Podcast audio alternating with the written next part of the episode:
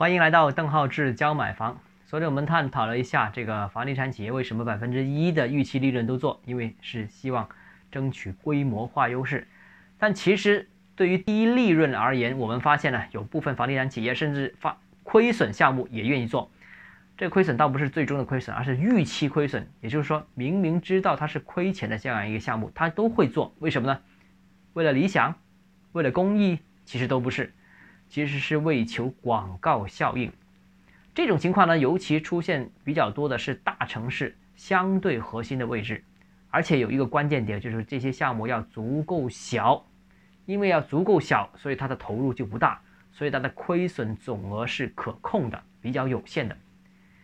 这个时候呢，就拿了这些高价的核心区域的项目，明知道亏损，但是房地产企业会拼了命的把这个项目的档次堆高，越做越豪华，越做越高端。为了就是树立一个高端的标杆，这个标杆对内是公司做高端项目积累经验，提升这个这个高端项目附加值的一个标杆。另外一个也是让合作伙伴来参观，显示一下公司有多 N B。第二个呢，就是相当于在大城市树立了一块活的广告牌，增加企业的曝光率。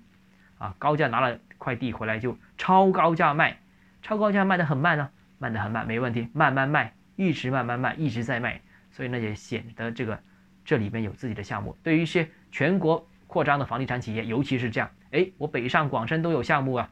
那北上广深有项目，这个项目有多大呢？一般人是不会关心的，只要是不在自己这个城市，那但是这个也实现了企业全国布局或者是大城市布局的这样一个目标，所以也等于一个广告宣传效应，就对这个城市是宣传，对企业品牌也是一个宣传效应。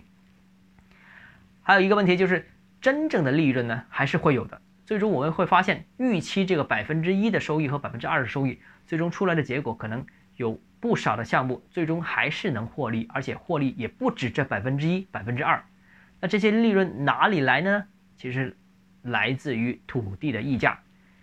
尽管很多大城市在拿地的时候啊，呃，这些项目本身就预期百分之一的百百分之二啊，这个但是赚的这个钱不是赚这个开发的辛苦钱。而是地价溢价，啊，地价溢价所带来的收益是非常巨大的。比方说，像广州当年的几个地王项目，当时这些地王项目地价就四五万块钱一平方米，而当时的市场行情，这些片区可能房价顶了天就卖六万块钱左右。那四五万拿回来地地卖六万块钱，那就是几乎无利可图。但是经过这半年时间市场火热之后啊，咵一下这些片区的价格马上由六七万攀升到十万附近。利润一下子出来了，而且是高利润。表面上这个可能是项目好运气啊，熬了一个大行情出来，是熬出来的，是运气。但其实这个也表现出决策者的眼光啊，因为他们知道未来房价肯定会上涨，只不过是时间问题。那这个其实也是中国大城市所谓房价永远上涨的这样一个基本逻辑。当然，我们反复说到这个“永远”是打引号的。但似乎我们真的见到它所谓的永远，啊，这个因为不断大城市土地供应是越来越少，而且人口涌入也很多。刚刚公布的人口统计数据已经显示，呃，像广州、深圳这些大城市每年新增人口的量是非常恐怖的。我们上面说的啊，其实是一部分房地产企业的情况，也只代表一部分房地产企业，他们愿意这个高价拿回来，这个低利润进行销售，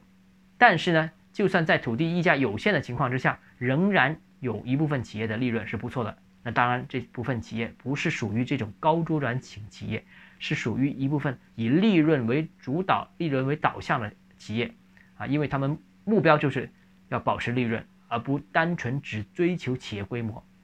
所以，呃，他们在拿地的时候，在开发的时候是最关注利润，而不是首先关注规模的。当然，除此之外，还有部分的央企、国企，他们的项目的利润也比其他民企要高。那他们的利润是来自于财务成本的控制，因为现在很多房地产企业，特别是民企，这个些有息债务可能年融资成本大概是百分之七啊、百分之八左右，但是部分的央企可能是百分之四、百分之三，甚至百分之二点几都有。那中间就会产生